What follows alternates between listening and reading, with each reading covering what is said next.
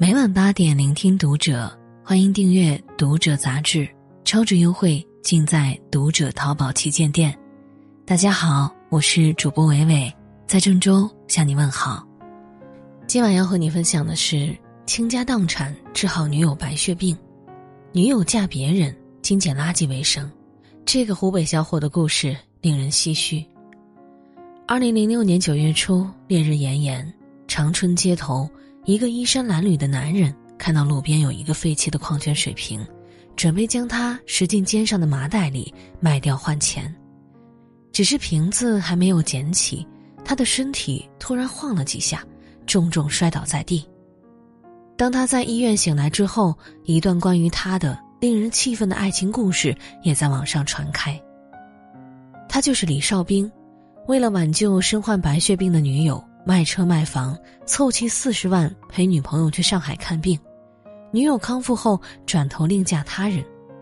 当李少兵找上门问其原因的时候，女友却嘲讽地说：“李少兵，你看看你现在的样子，一穷二丑，你觉得自己还能配得上我吗？”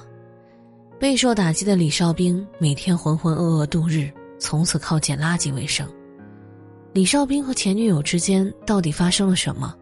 为何昔日的女友会变得如此绝情？如今十六年过去了，他后悔了吗？一九七三年，李少斌出生在湖北老河口市，他是家中独子，从小备受宠爱。少年时期的他非常喜欢看书，就连吃饭也是抱着书不离手。父亲得知，心想爱看书可是一件好事儿啊，隔天就去打了一个书架，并买来大量书籍，培养儿子的兴趣爱好。在大量书籍的熏陶下，李少兵初中毕业就能在报刊媒体上发表一些诗歌了。街坊邻居每次看见他都是赞不绝口：“小兵可不得了啊，长大一定有大出息。”李少兵高中三年学习就没落下过，在学校名列前茅。一九九二年，他以优异的成绩顺利进入武汉大学。上世纪九十年代，家里能出个大学生，那可是光宗耀祖的事情。节俭了大半辈子的父母难得豪气地说：“去饭店摆几桌，请亲朋好友来吃饭。”李少兵腼腆地笑了笑，默默告诫自己以后要更加努力，做父母的骄傲。上了大学，刚一分班，他就认识了同班女生张小月，两人一番交谈，得知竟是老乡，十分惊喜。张小月长相清秀，笑起来时有两个小梨窝，看上去非常可爱。李少兵长相平平，但他才华横溢，在学校也算个小有名气的才子。大二那年，学校举行“只有社会主义才能救中国”的演讲比赛，李少兵报名参加。台上他侃侃而谈，神采飞扬的样子引得无数同学连连叫好，鲜花掌声不断，荣获一等奖。演讲结束之后，他和张小月走在校园的林荫小道上，张小月拉着他的手，兴奋地说。李少兵，你实在太有才华了。刚才我室友一直在夸你。李少兵却是一句话都没有听进去，他傻傻的盯着张小月拉着他的那只手，心里只有一个念头：小月牵我手了。张小月看他傻愣愣的样子，这才意识到了什么，飞快的将手抽了出来，脸颊通红不已。两人就这样确定了关系，那的确是一段极为美好的时光。年轻的男孩为了能够带女朋友出游，省吃俭用买了一辆自行车。他载着张小月逛遍了武汉所有好吃好玩的地方，为她写诗，为她改编歌曲。城里有个姑娘叫小张，长得漂亮又大方，一张美丽的小脸蛋儿，头发飘又长。感谢你给我的爱，今生一世难以忘怀。那个时候的人是真诚的，感情是质朴的。所有同学都觉得他们未来能够长长久久的在一起，李少兵也是这么认为的。他们曾在海边许下过一辈子不离不弃的誓言，他从来没有考虑过张小月以外的女孩，正如他从没有想过未来张小月会嫁给别的男人。九六年，两人顺利大学毕业，那时候正是南下打工潮流行之际，只要是心有抱负的年轻人都会去闯荡一番。两人商量过后，怀揣着梦想去了广州。到了广州，这对小情侣人生地不熟，身上也没什么钱，就先找了一份简单的工作安定下来。李少兵从来不会亏待女友，只要是他想要的东西，他都会全力满足。除了存钱，其余工资几乎都花在了张小月身上。转眼间几年过去了，李少兵也攒下了一笔积蓄。为了能让女友过上更好的生活，李少兵决定回家开个酒店。二零零二年，他带着张小月回到了老家见父母。李家父母早听说儿子谈了对象，听说他们要回来，一大早就去菜市场买菜买肉，并将家里收拾得井井有条。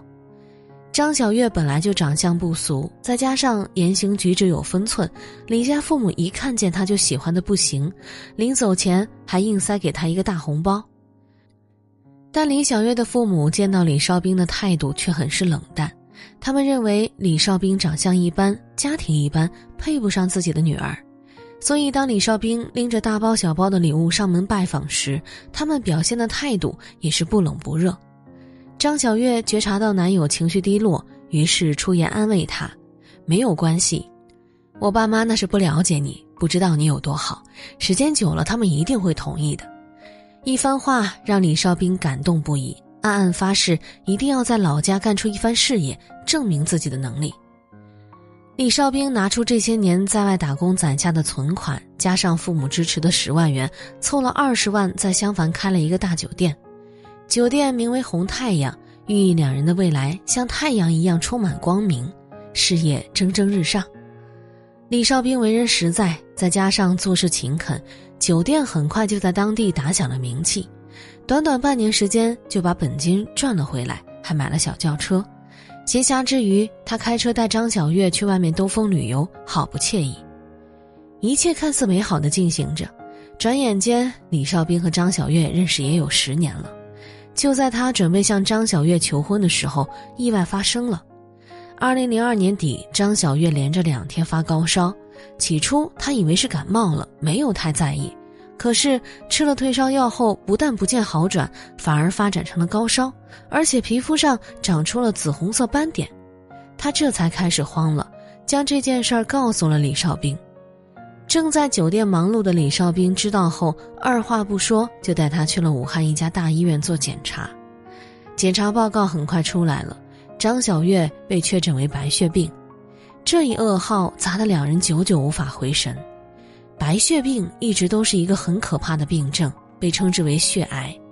对于这种病的治疗，最好的办法就是进行骨髓移植。医生告诉他们，武汉条件有限，要想根治，可以去上海试试。但是治疗的费用非常高，大约四十万。四十万，即使在如今这个年代，也不是一个小数目，更何况是二十年前。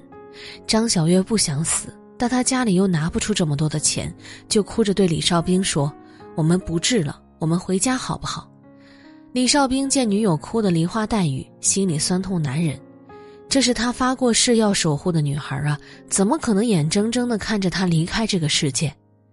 小月，你忘记了，我们说好要一辈子不离不弃的，钱没了可以再挣，这个病一定要治。李少兵为了救治女友，背着母亲把酒店和车子全卖了，又找朋友借了一点总共凑了四十万。这四十万是李少兵的所有积蓄。手术很成功，医生说各项指标正常，半年时间，张小月就恢复的跟正常人差不多了，便回到了老家休养。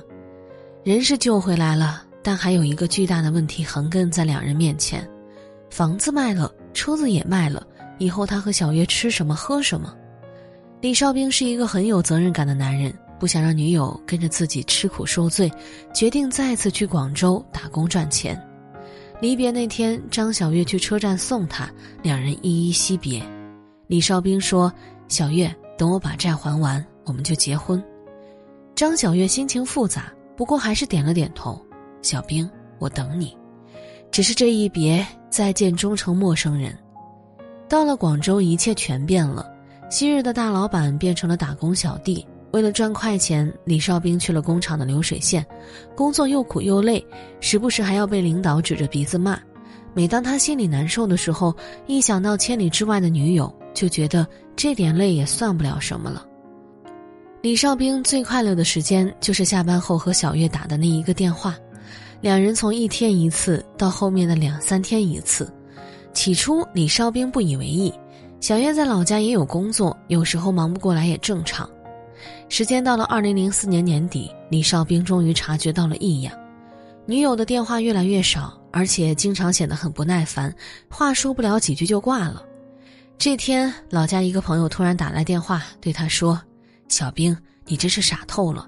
小月已经要嫁给别人了。当时李少兵并不相信，只觉得朋友是在开玩笑。直到二零零五年春节，李少兵回到老河口，刚一进门，他的父亲就握着他的手，叹着气说：“儿子，你放弃那个女孩吧，她已经结婚了，而且和丈夫去了外地打工。”这一刻，李少兵只觉得五雷轰顶，他一病不起。他开始每天晚上都睡不着觉，甚至出现了腹泻、头昏、盗汗等症状。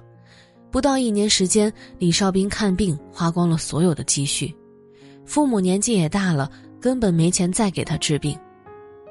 二零零五年底，他听说小月从外地打工回到了老河口，走投无路之下，他拨通了小月的电话，想借点钱看病，谁知小月竟毫不留情拒绝了，还嘲讽他。